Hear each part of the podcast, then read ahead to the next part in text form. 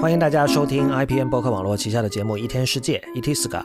今天是二零一七年九月五日，《一天世界》的第五十九期。《一天世界》是一个在读者和听众的支持和资助下成立的媒体计划。我们用整体性的视角观察当代社会、技术、文化以及商业风景，对抗消费主义导向的论述，强调对技术和艺术的敏锐感受力以及精神和肉体上的强健。我们的口号是：What need have I for this? What need have I for that? I am dancing at the feet of my Lord. All is bliss. All is bliss. 如果您喜欢这个节目，请支持一天世界，成为一天世界的会员。入会方法请看一天世界点 net 斜杠 member，一天世界的全拼点 net 斜杠 m e m b e r。我们的网址是一天世界点 net，请大家使用泛用型播客客户端订阅收听，因为这是第一时间听到一天世界以及 IPN 旗下所有播客节目的唯一方法。关于客户端的推荐，请访问 IPN 点 li 斜杠 FAQ。好的，今天的节目开始也是先做一个答读者问。呃，有一位读者问了一个有点意思的问题，他说他引了我的两段话。第一段是我在今年六月十七号在一天世界博客，也就是 blog 点一天世界点 net 上面写的一篇文章。呃，文章标题叫《手淫的快乐》，然后里面有这么一段：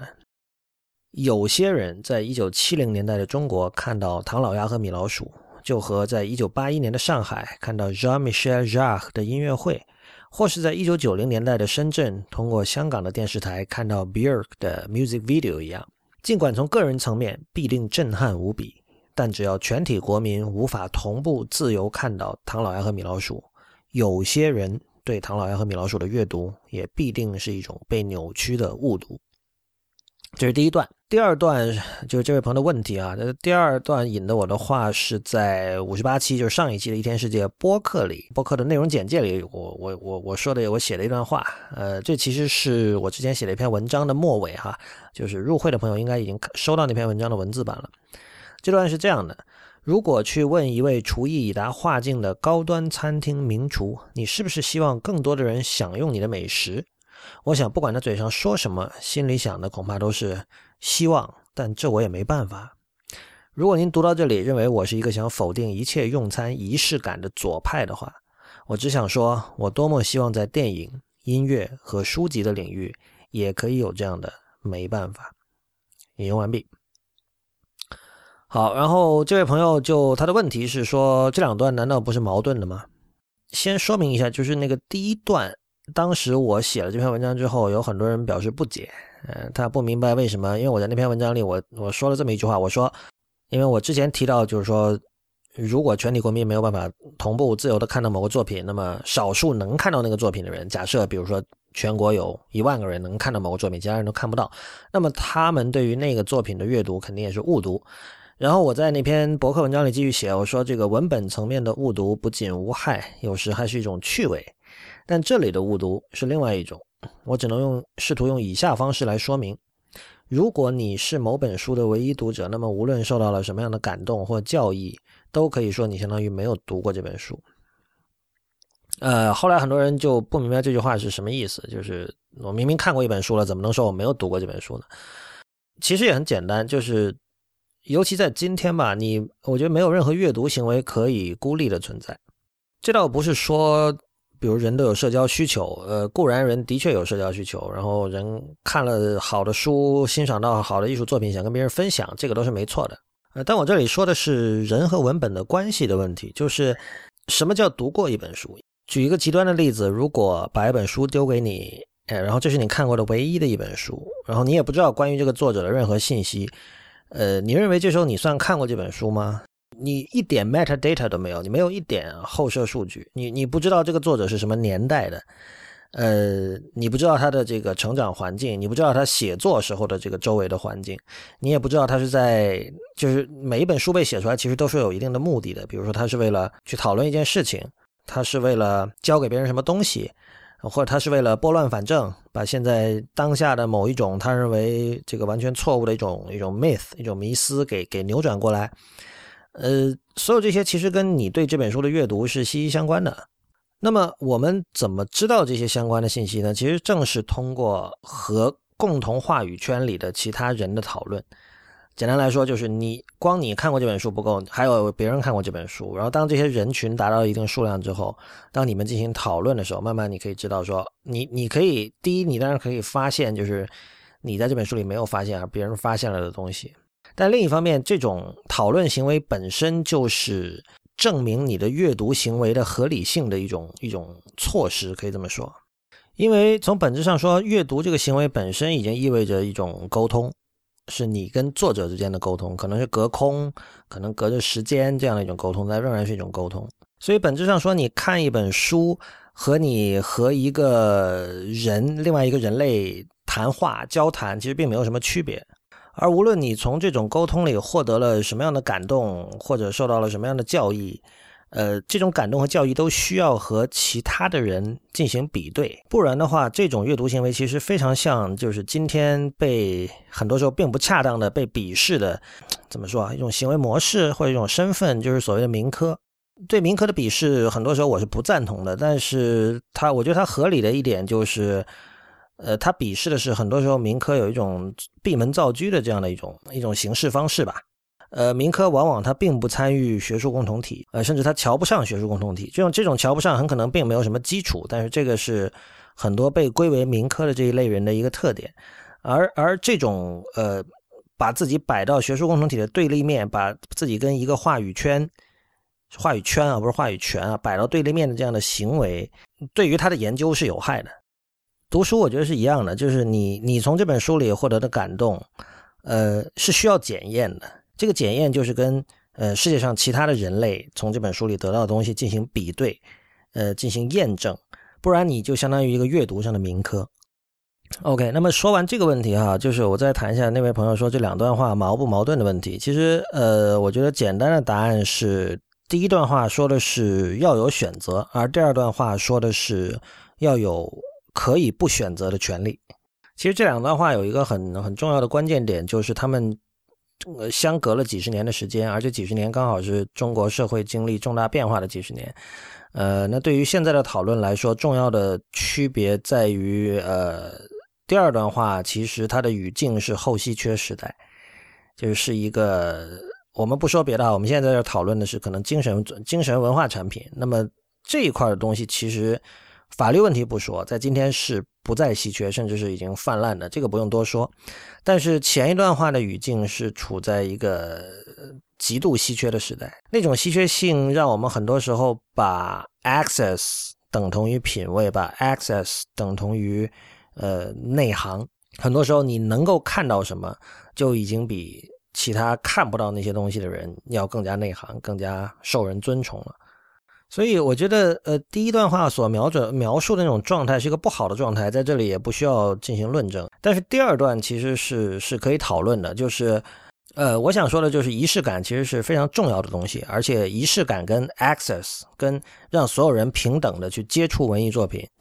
是不矛盾的。当然，这个话有个前提啊，就是我之前讲的，就是我们现在进入了后稀缺时代，至少在文化产品上进进入了后稀缺时代。什么是后稀缺时代？就是我们有消费不完的各种各样的文化产品啊，游戏、音乐、电影、小说、各种漫画，所以在这个时候选择早已经不是问题了。我觉得这这这件事情虽然我们大家用身体都能够感知哈，但是我们在讨论这个问题的时候，很多人我觉得似乎他忘了这一点，他的整个思维框架还停留在有很多东西是我们看不到的，或者这么说吧，就是能够让我们呃非常轻松。几乎免费的看到，甚至有的时候是呃合法的，几乎免费的看到的文化产品，已经是任何一个人一辈子都看不完的了。所以，我们完全可以认为，现在在在这个领域，我们已经进入了后稀缺时代。不过，有一点就是，这个后稀缺指的仍然是是 access，而 access 指的是这个东西在我的面前，然后我可以很快的开始消费它，开始享用它。但是你去消费每一个东西所花的时间和你投入的程度，其实是可以差很多的。比如说，呃，像一幅画儿，你其实可以花五分钟去看它。但是，比如说，如果一首三十分钟的音乐，你就不可以，你你五分钟你是无论如何都消费不完它的。你一幅画，OK，你可以说你看五分钟，你只是草草的走马观花式的看，但你仍然看到了它的整个大体的这个这个面貌，你是知道的。但是音乐，哪怕你只想听一遍，只想知道一个大体的轮廓，一首三十分钟的音乐你就得耗费三十分钟啊。那游戏更久了，我们知道很多时候有游戏是几十，你不花几十个小时是下不来的。所以 access 的平等并不意味着你对呃每一件作品进行消费的时候，呃你的投入也是均等的。但是现在这个文化产品进入后稀缺时代，有一个问题就是，似乎有越来越多的人，他不承认我刚才说的这一点。他他认为，不仅 access 是均等的，我应该花在每一件作品上的时间甚至也是均等的。这个你要当面问他，他肯定还不承认。但是我觉得他的某一种行为，其实在在确认着这点。这就是以量取胜，就种对对数量的崇拜。就是比如说我要。呃，我拉个单子或者什么，我挖坑叫什么拔草、种草、拔草这样，在在在豆瓣上非常明显哈，有一个榜单，然后我要榜，我要去把，我我要先把这个榜单上所有的唱片都下载了，然后我一张张去听。但是很显然，我们都会承认，并不是所有的作品都值得你去投入同样多的时间，而有一些作品，你则是你需要去投入比其他要多得多的时间，可能是这个之间的差别，可能是十倍甚至百倍这么多。不过还有一个更重要的问题，就是你要去把你对作品的想象和预期和你呃实际接触到它之后的那种感受进行比对。这个比对我觉得非常的重要。有的时候这种想象和预期可能跟作品并没有什么关系。比如说有段时间你就是对呃葡萄牙的文化发生了兴趣，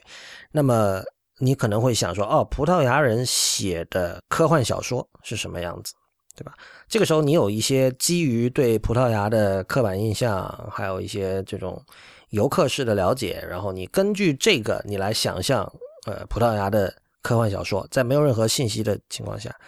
这种想象本身是乐趣的一部分。然后你这你你真的看到了葡萄牙的科幻小说的时候，你再和你的想象比对，这个经验也是非常非常重要的。后稀缺时代的文化产品里有一个问题，就是所有这些东西被抹平了。抹平的结果是你很难再看到 exotic 的东西，就是，呃，很难再看到真正的异国情调。所以为什么这个要引用这个 Seinfeld 的话，呃，那个里面 George 的话，就是说这个 The Art of Seduction 啊，这个引诱的艺术 Art of Seduction 已经死掉了。嗯嗯，比如说我们想象一下，就是说，呃，如果你去想象文革时期的色情文学啊，你可能会。就根据你现在的知识结构，对它有很多很有趣的想象，因为那是一个，呃，在某些层面，呃，社会氛围非常压抑的一个时代。那么这个时候，欲望被压抑，所以欲望需要释放，然后可能有些非常生猛的东西出来。但是在后稀缺时代，就是这些东西可能就真的是属于打几下键盘就可以出来的。这个时候，其实它并没有留太多时间给你去进行想象。呃，所有这些话也是老生常谈了，在这里我只是想把一些可能被平常被人忽视的一些东西把它提出来吧。呃，这个所谓的在电影、音乐和书籍领域也可以有这样的没办法，这里的没办法在餐厅那边，呃，指的是这个，其实指的就是这种期待。这种期待包括，比如说你要存钱去一个很贵的餐厅，是吧？呃，然后你可能某一家餐厅在很远的国家，你可能得两年之后哦，你有机会去那儿旅游。那么我可能我我我这个期待可能维持了两年之久，就是这种这种悬疑感在后稀缺时代其实是被被消除了的。拉拉杂杂说了好多啊，不知道有没有回答这位朋友的疑问。如果有新的问题，还是欢迎给我反馈。呃，给我们反馈最好的办法是写 email，呃，我们的 email 是一天世界 at ipn 点 li，一天世界的全拼 at ipn 点 li。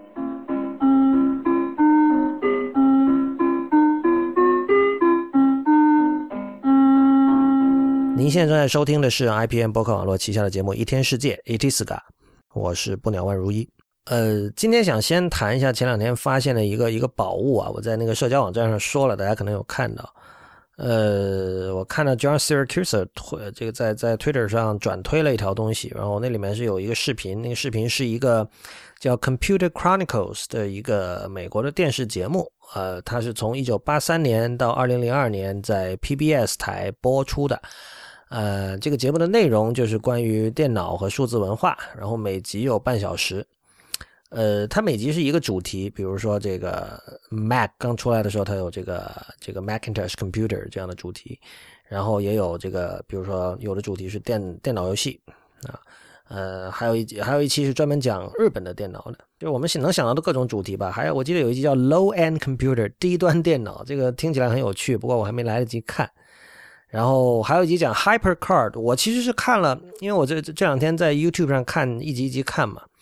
我看了之后，我才想起，其实我最早几年前我就看过这个节目，是我在搜 Hyper Card 的时候。Hyper Card 是在一九八零年代，这个苹果开发的一套软件，这个软件就是被人视为是互联网啊万维网前的万维网了，呃，非常传奇。不过这个不是我们今天的主题了。反正，但当时那个 Computer Chronicles 就采访过两个 HyperCard 的开发者，然后我就记得他们的那个那个镜头的机位，还有整个里面的布景，就一张桌子，左边两个人，右边两个人，然后面对面坐着，然后在那聊，然后右边两个人，还有那种穿着的那种时代感，嗯，包括这个主题曲什么的，都是有印象的。这个节目我觉得非常的赞。当然，就是如果常听我的节目的人知道，我对于这个电脑的史前史。一直很有兴趣，呃，但是这个只是我觉得它的赞的一方面的原因吧。首先引起我的注意的是它的形式感，就是它的语调。这些主持人，就你你去看当年的人是怎么谈论当年的美国人吧，他是怎么去谈论电脑的。呃，我在不止一处说过，就是我一开始想做播客的诸多原因，其中之一是想创造一种新的言说方式，因为呃，我听到看到的关于移动互联网，关于这个。关于 computing，关于数字文化的这种论述，尤其是这种说话的方式，呃，并不令我满意。很多时候我们看到的是黑话连篇，呃，小推小圈子抱团，然后用的术语和这个说话的方式，对于呃没有进入这个圈子的人来说都是非常不友好的。对电脑的爱好和兴趣，应该像任何兴趣爱好一样，可以堂堂正正的、光明正大的一种呃很正经的方式说出来。Marshall McLuhan said that one day we would all live in a global village, an electronic community interconnected by communications networks that would shrink the Earth.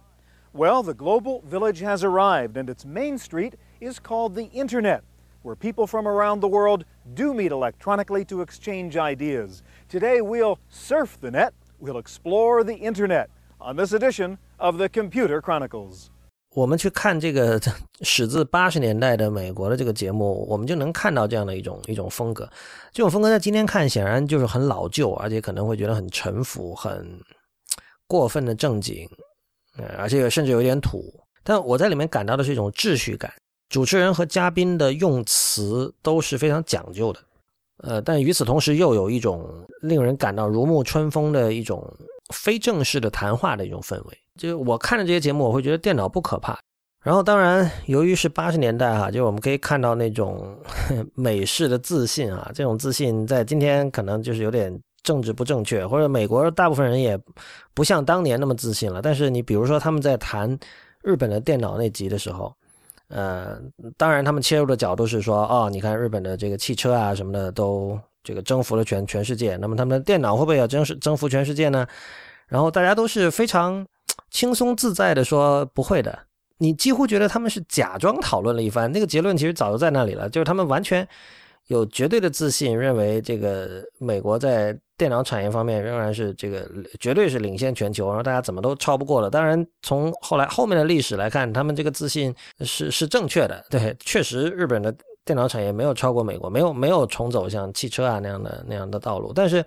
在这个节目里，你几乎看到他们几乎只是装模作样的给了你一个讨论的形式，但是其实中间的论证是非常站不住脚的。但是最终他们仍然无比自信的得出了一个，嗯，没关系，美国呃日本日本人的电脑不行的，我他我相信他他们要超过我们还有很久很久，我们不用担心。美国的电脑厂商们，你们不用担心。这个也是我刚才说的秩序感的一部分了。那秩序感很多时候是意味着一种安全感嘛。然后，当然还有，因为这个处于电脑产业还没有像今天这么飞黄腾达的年代哈，所以，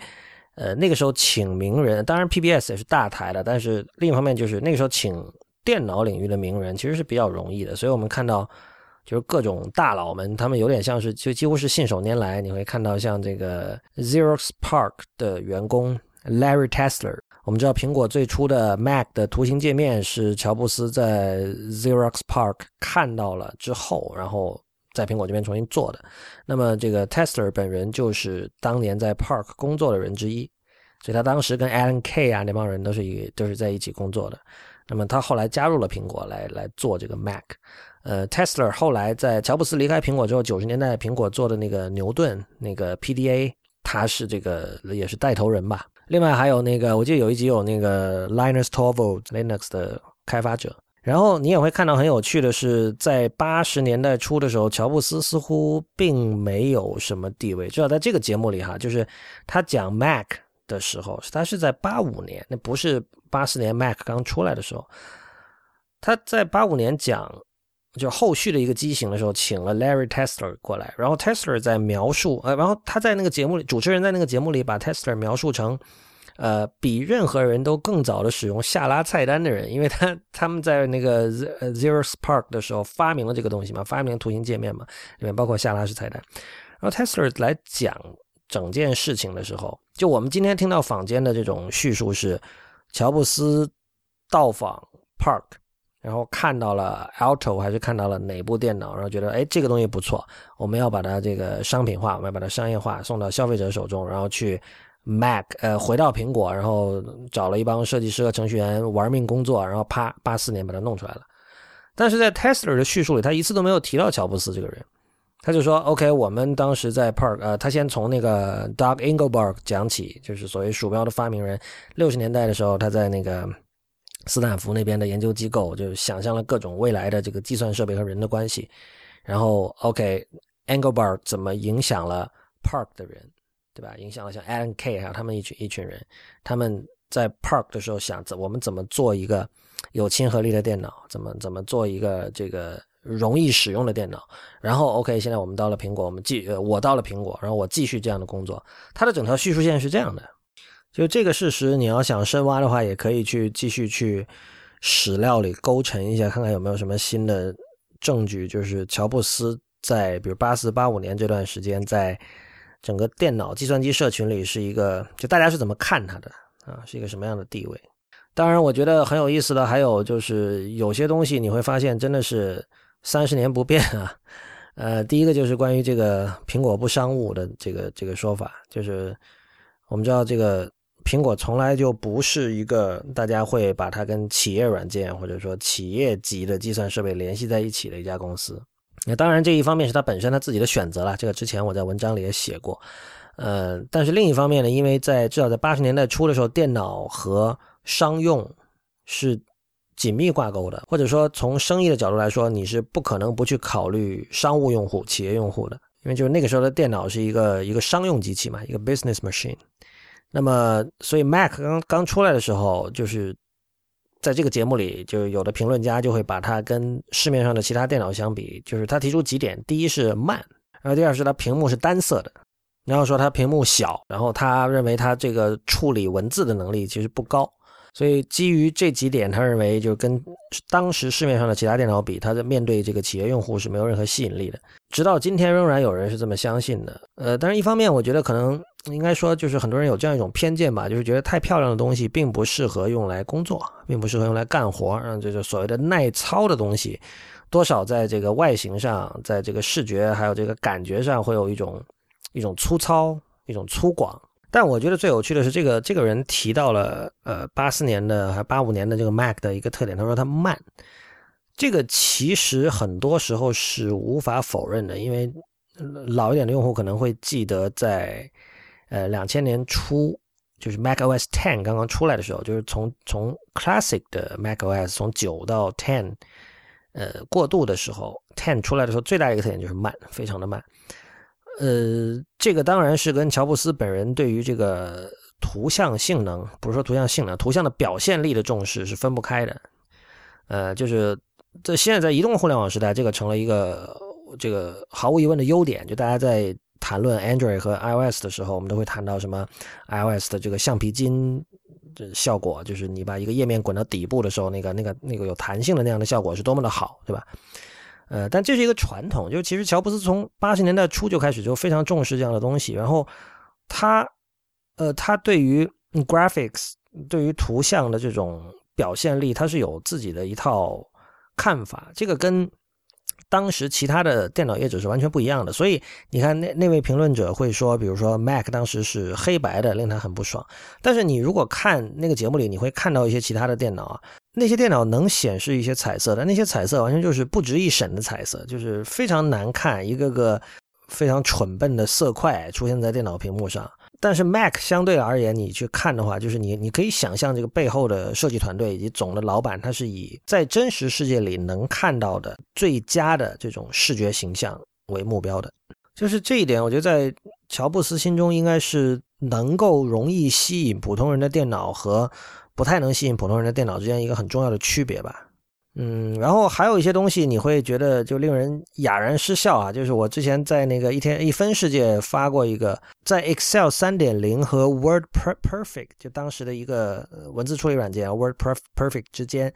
通过一套就是 Mac 那是 Mac OS Seven 提供的这个 Publish 和 Subscribe 功能，就是你可以在两在局域网之上的两台电脑，然后分别跑这两个软件。然后这两个软件去调用，比如说同一个图表，然后这个图表在一台电脑的，比如说 Word Perfect 里面，呃，进行了编辑，然后这个改动可以呃几乎实时啊，因为那个时候这个速度肯定还是有限的，可能比如等个几秒，呃，现在你通过互联网可能等个几秒的时候还不一定行呢，就在另一台电脑上出现这个改动，这个就很难不让人想到，就是这比如在 iOS 上我们一直争论的说，我们究竟需不需要把文件系统暴露给这个普通用户？我们需不需要一个 Finder？我们需不需要一个资源管理器？还是说我们所有的东西就在这个软件里做就可以了？你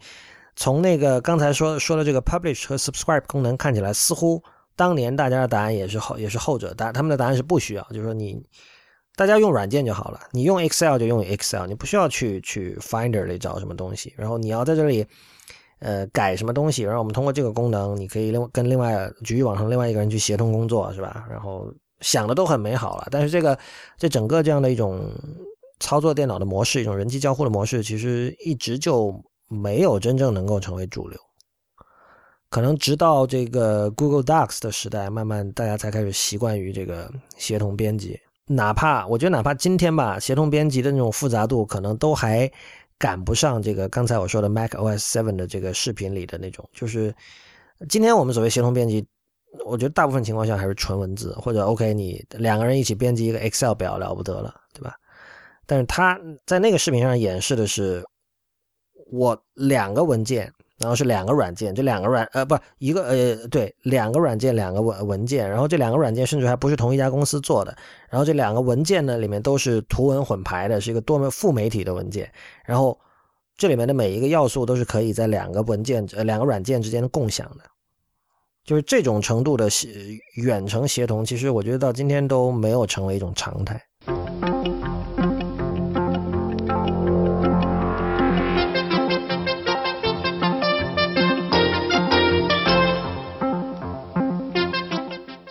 对，这个就是《Computer Chronicles》的过场音乐，呃，非常可爱的一段音乐。然后。我我当然只看了很小一部分啊，但是目前我看的里面，我觉得让我最有感触的是有这么一段，就是大概九二还是九三年的时候吧，这个互互联网在美国刚刚出现的时候，就是在中国我们可能不知道，美国在有互联网之前，就有 Internet 之前是有一些这种封闭性的商用网络的，就是比如说像有名的有叫 Prodigy 的，还有一个叫 CompuServe 的啊。就这些东西是你也是拨号，然后你拨号到它的网络上之后呢，你能干的事情是由运营这些商用网络的人决定的。比如说，在当时其实相当于一个电视购物的变种了，你可以在上面买东西，只不过以前是就是以前是电视购物，你现在是在那上面用当时那种纯文字的那种像那个 Telnet BBS 那样的界面去买东西。你可能你可以打字说我要，它有可能出出来给你出来几个选项，然后你可以选我要哪个要哪个。至于怎么支付，想都不敢想。现在是，呃，然后还有一些其他的，有有一些小游戏还是什么。但总之，呃，在 Prodigy 和 CompuServe 这样的，就是在有 Internet 之前的这种网络，那个时候的上网自由度是很小的，就是你只能做运营商允许你做的事情，只能享用运营商提供的功能，就是你没有办法你去自己做一个东西。这个就是当当 Internet 出来之后，这是一个最大的区别，就是。后来中国有了之后，我们很多人可能早年也试过做什么个人主页啊什么的，呃，这个跟 CompuServe 和 Prodigy 就是一个巨大的区别。但是我想说的是，那个有一期那个节目里面，那个哥们儿在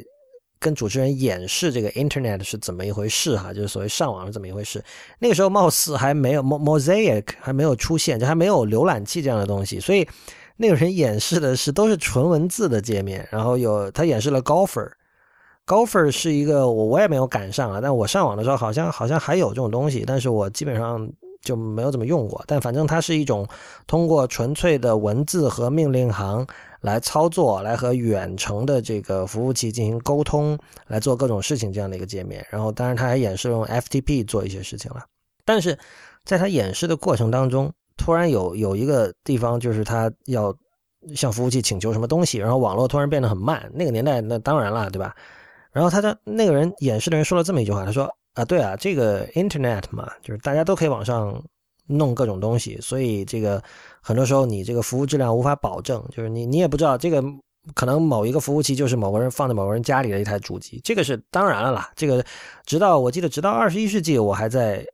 跟几个少数的几十个朋友在在使用这样的一个一个服务，就是那个服务。”呃，去去 serve 我们的那台主机就是放在美国那那个某个人家里，就这么简单。这在当时是个常态。但是那个人说的话，我就觉得很有意思，就是言下之意，呃，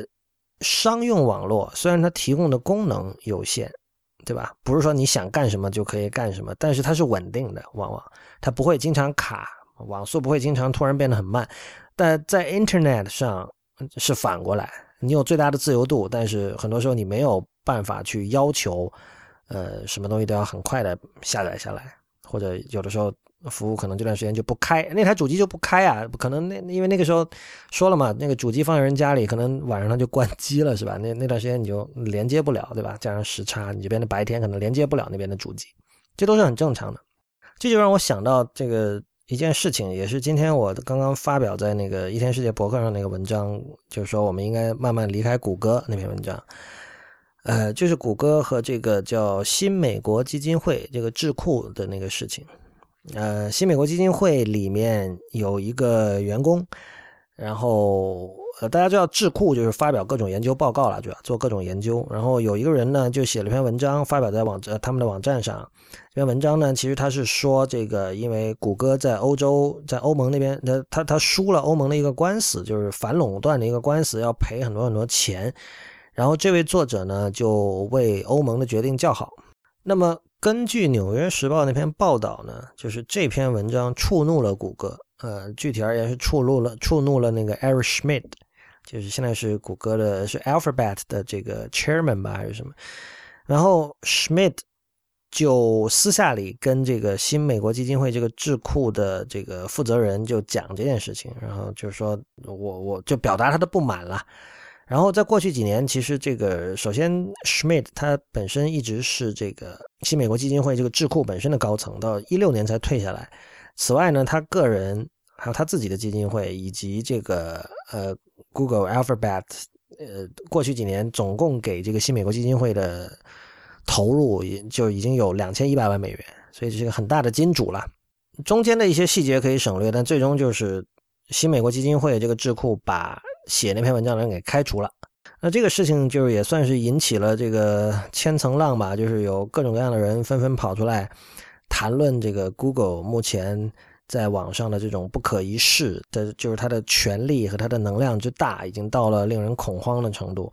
呃，其中这个。TPM 这个媒体的主编 Josh Marshall，他也专门写了篇文章讲这个事情。因为他身为这个一个网络媒体的主编，他自然是经常要跟这个 Google 的这个广告系统打交道，所以他把这个 Google 的整个广告网络背后的一些事情就讲了出来。我觉得这篇文章很难得，因为大部分了解呃 Google 网络、Google 广告网络的运作的人，其实他不敢写这样的东西，因为这个就直接影响到他们这个网站的这个收入来源，而且是很大一块，很可能是最最大的一块广告收入来源的一个金主吧。所以他一般来说这种事情就是，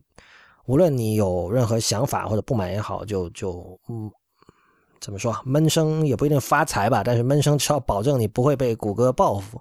那现在就是。像这个新美国基金会这件事情，就等于说，谷谷歌开始利用自己的权利，在做了一些呃不好的事情。呃，这跟我刚才说的那个 Golfer 呃不就是那个 ComputerServe、Prodigy 和 Internet 的区别哈。这个事情和 Google 这个事情有什么关系呢？就是线上媒体或者说新媒体，他们总是愿意去跟 Google 和 Facebook 这样的巨头做交易。怎么说？有的时候这个当然也是身不由己，因为我们知道这个 Google 是入口，Facebook 是入口，对吧？他们掌握着大量的流量。那么，呃，做媒体的人，只要你是依靠广告模式，你不可能不重视他们。但是这种身不由己，并不是一种好的状态，而已经有不少媒体呃尝到了苦头了。就是当你的整个的这个生命线、你的这个供血线都掌握在 Google 的手里的时候，你其实基本就是就真的是处在他的淫威之下，就是。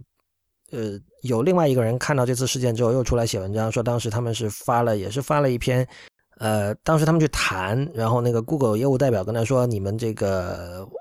页面上应该加那个 Google Plus G Plus 的那个图标，然后这个会对 SEO 有帮助，会让你在搜索结果里面排的更前什么的。呃，因为那个时候 Google 还没有放弃 G Plus 嘛，他那时候还想强推，然后这个人听了就觉得有点不对劲，他就去找那个 Google 的 PR 部门问，他就说。是不是说，那如果我不放这个 G Plus 的这个按钮，我的这个这个位置就会受到影响，我的那个能见度、我的曝光度就会受到影响？呃，那 Google 那边当然就说，我这个措辞我们不会这么说，但是基本上就承认了这一点。后来这个人就把这件事情就是写了一篇文章发出来，然后这篇文章也是被要求撤稿了，就是。呃，刚才有一点没说对啊，就是新美国基金会那个稿件被撤了之后呢，又被放上来了，但是最后因为导致那个写那个文章的人被开除了，这个后果还是很严重的。但是我刚才说的这个 Google Plus 的这个例子里面，那篇文章被撤下之后就石沉大海，就再也没有了。这个真的是非常可怕，就是连你现在在网上都找不到啊。这个人是福布斯的，我想起来了，对，因为这种情况你知道吗？就是这个文章的版权又是归福布斯的，你没有办法说啊，我把它。发到我的博客上，你不能这么做。而福布斯又依赖于 Google 的 Google 提供的广告收入，所以他又不能得罪 Google。就是，我觉得这些事情的荒谬在哪里啊？就是我当然不是说天真到认为世界上没有权力关系，呃，我不会认为世界上一切都是公平的。呃，但是这些就是我们刚才说的什么处在 Google 的淫威之下，或者说。啊，你文章你要不删，我就搞你。这种事情在中国的语境，我们都会觉得，如果百度这么做，我们觉得很正常。但是每次我们谈到百度的时候，很多人会拿 Google 出来做例子，说你看看 Google 是怎么做的啊，Don't be evil，各种这样的这种说辞。但是我们现在发现，呃，其实 Google 很多时候做的事情跟任何巨头没有任何区别。这也是为什么我今天在那篇文那个博客上的文章里，我就讲说，多年来谷歌其实。养成了这样的一种社会认知，就是他们我们是很酷的，我们不作恶啊啊，我们是新锐的，我们是前沿的，然后我们就是带着人类往前冲，往未来冲，我们把未来拉到大家的面前，让大家更早的享受未来的 future is here，对吧？但是你现在发现其实并不是这样，就是说我我们像我都很难相信，我刚才在用这样的语气、这样的措辞，什么淫威，什么这用这些词汇来形容一个。至少从零四、零五、零六年开始，就代表着这个最优秀的互联网产品的这样的一家公司。所以这个是什么呢？我想说的是，我觉得 Google 和 Facebook，你现在可以已经几乎可以把它们比之于之前说的 CompuServe 和 Prodigy 了，就那种商用的在互联网之前的这个电脑网络。他们有资源，那个当然 Google 和 Facebook 的资源是远远要。在体量上还有能力上都远超过什么 Prodigy 那些网络了，但是他们都是由于拥有资源，可以保证服务质量，或者用今天常说的话，就是可以保证用户体验。而相反，比如说，如果一个媒体你不使用这些大企业提供的这种基础设施，你单打独斗，比如在中国你使用的基础设施，当然我们知道主要就是微信了，就微信公众号，微信公众号它。帮你解决了流量啊，还有这个后台啊，各种各样的东西，然后你自己就去那个文章编辑页面里去编辑一下就好了。然后对，呃，你如果有的时候你需要做一些简单的编程，但大体上说，其实微信是帮你做了相当多的事情的。但是如果你不你想不依靠，你想你想独立，你想真正独立，不依靠这些呃大公司提供的这种免费的工具，那很可能你的用户体验会大大的受伤。当我们谈论用户体验的时候，很多时候我们谈论就一个字，就是快。尤其在今天，就是我们我们去我们要去呃丢给读者的各种各样的这种所谓被称为内容的这些东西，它往往是副媒体的。它除了文字是最基本了，还有图片、音频、视频。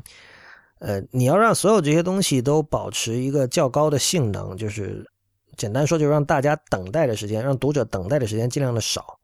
这这不是首先，这个从读者的角度讲，这并不是一个不合理的要求。就是像我拿开拿起一本书，我就应该可以看，对吧？我是有理由要求我等待时间尽量少的。但是作为媒体，作为服务方，你要做到这点，今天你很难不跟大企业合作。呃，其实这个有点像什么？这个有点像那个传统媒体，就是实体媒体的发行。就是如果你没有发行网络的话，虽然你的东西一旦这个读者买了之后，他拿起来就能看，这个和就无论你是一个只有一个人的小出版社，还是说你是这个企鹅出版社，其实没有任何区别。你做出来的东西，大家就是拿起来没有任何 延迟就可以看的。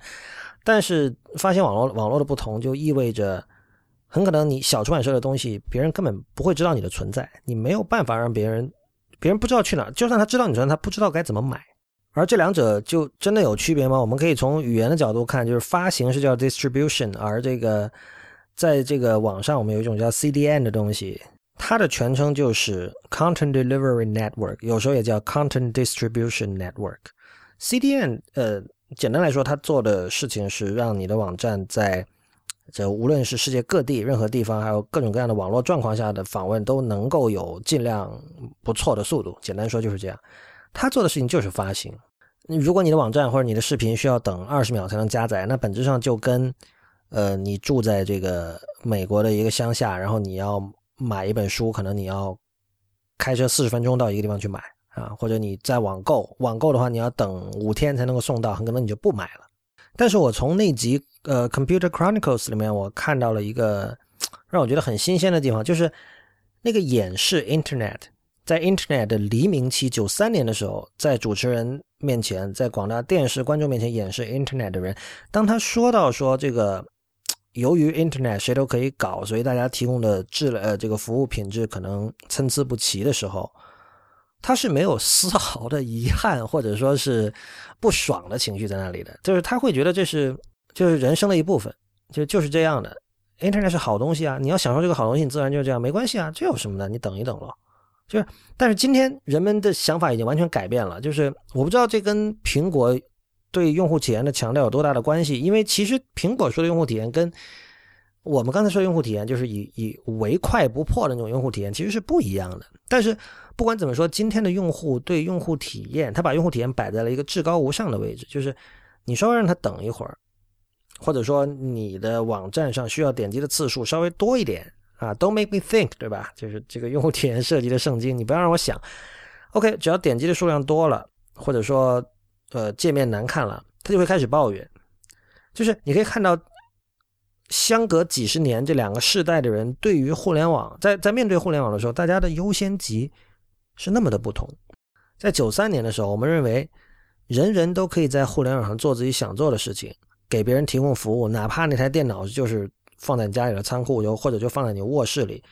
这根本没有什么。慢一点怎么了？这是多么美好的事情，多么令人兴奋的事情。但是在今天，所有人都说，我所有的欲望要即时满足，如果不满足，啪，我马上选择另外一家。所以我觉得今天我们真的要重新思考一下，就是用户体验这个东西。呃，有很多，就当我们强调用户体验的时候，很多时候我们强调的东西确实是好的。比如说，没有人会觉得我不看上十分钟的说明书就不会使用的一个产品，不管软件还是硬件，这是一个好的用户体验。但是，比如说 Google 多年来主张的用户体验，我们知道，就是 Google 是一个。强烈的相信唯快不破的，呃，天下武功唯快不破的这样的一家公司。Gmail 以快著称，然后 Google 的搜索以快著称。现在他们搞那个那个 Google AMP，就是 Accelerated Mobile Page，就是加速的这个移动网页，也是为了快。当然，他们并不是最先做这件事情的人了，但是。所有人都知道，在无论是在工程上，还是最终面向这个终端用户的这个产品上，Google 对快都是非常非常看重，快的优先级在 Google 是非常非常高的。除此之外，当然我们还有，比如说对呃尽量少的点击次数的一种迷恋，呃，无论是在支付上，还是在这各种别的问题上。但是，就是我我们其实到了今天，我觉得我们要重新思考这个问题，比如说。很多时候，操作的简单和你的数据安全是是有矛盾的，或者说两者是成反比的。就是比如说支付这件事情，那当然安全对支付非常的重要，那但是同时操作便利也很重要，对吧？那这个时候其实这个中间的平衡怎么去拿捏，呃，并不是那么容易取舍的。如果你是产品经理的话。就是我们知道早年 PayPal 是花了很多精力来处理这个 fraud 的问题，就是就是我线上欺诈的问题，就花了他们很多钱很多人力，同时也令呃 PayPal 用户的用户体验下降。比如他们经常会发现。随便进行一个什么操作，无端端自己的账户就要被封，然后你就要去写信，要去申诉等等等等。这个这当然影响了用户体验。但是在早期，比如说 security 的基础设施还没有这么完善的时候，可能除此之外你也没有别的办法，就是不然这样可能用户根本就不敢用你的东西。那没有人用你的东西，你公司又活不下去，对吧？在说到媒体的时候也是一样的。我我我甚至有时候我经常想，我需要写一篇这个反用户体验宣言，就是我们对用户体验的过分的重视，多多少少。造成了一个结果，就是我们现在网上看到的东西是非常非常的同质化的，是单一的，是单调的。这里我觉得其实有一个很根深蒂固的问题，就是做工程的人或者说做软件的人，他们对于一致性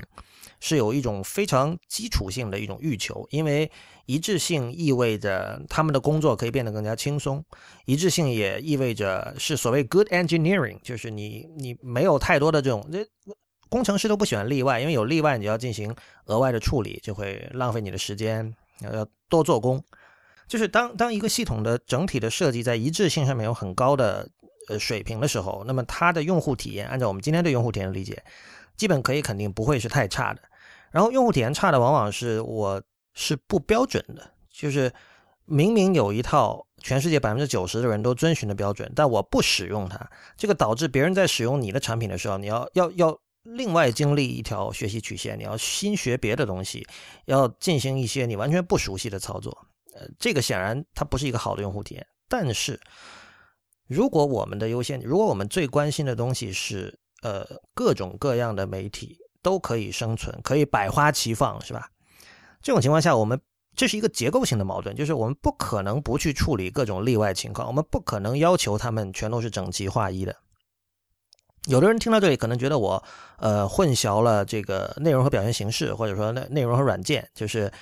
呃，有的人可能会觉得说，OK，我做一个新媒体网站，我内容可以随便写嘛，我里面，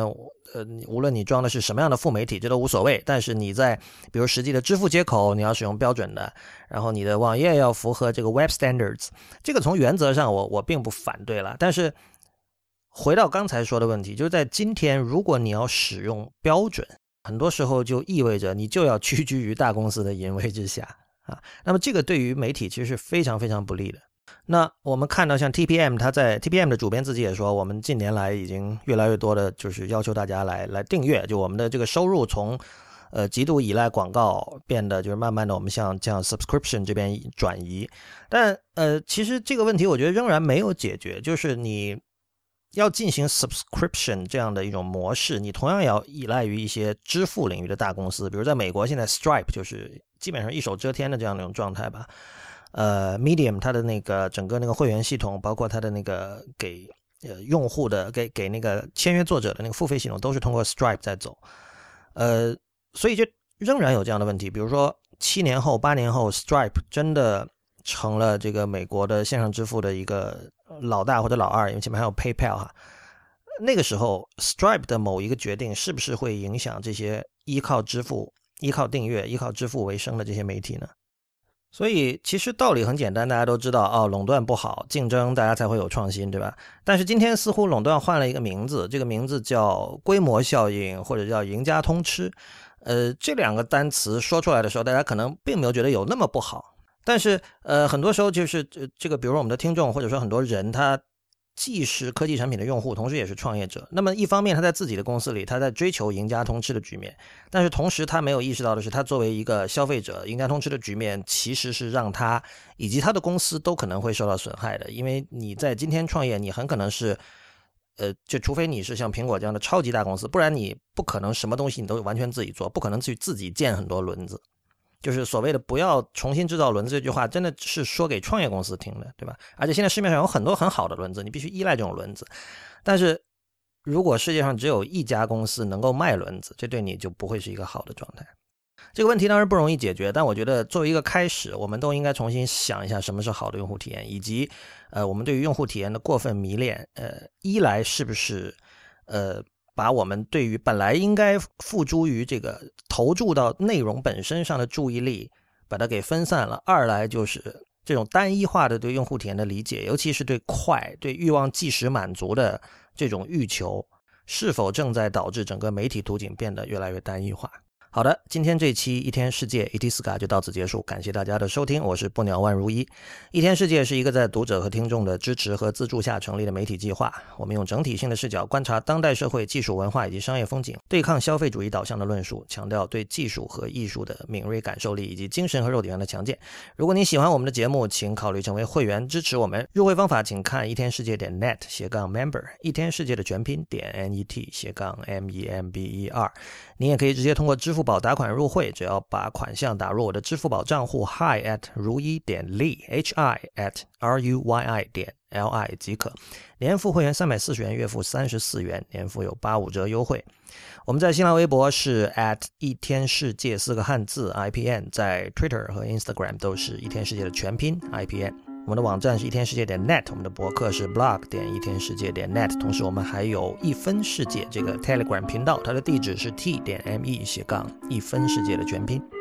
同时，也欢迎您收听 IPN 博客网络旗下的其他精彩节目：流行通信、硬影像、陛下观、时尚怪物、无次元、太医来了、选美以及 High Story。我们下期见。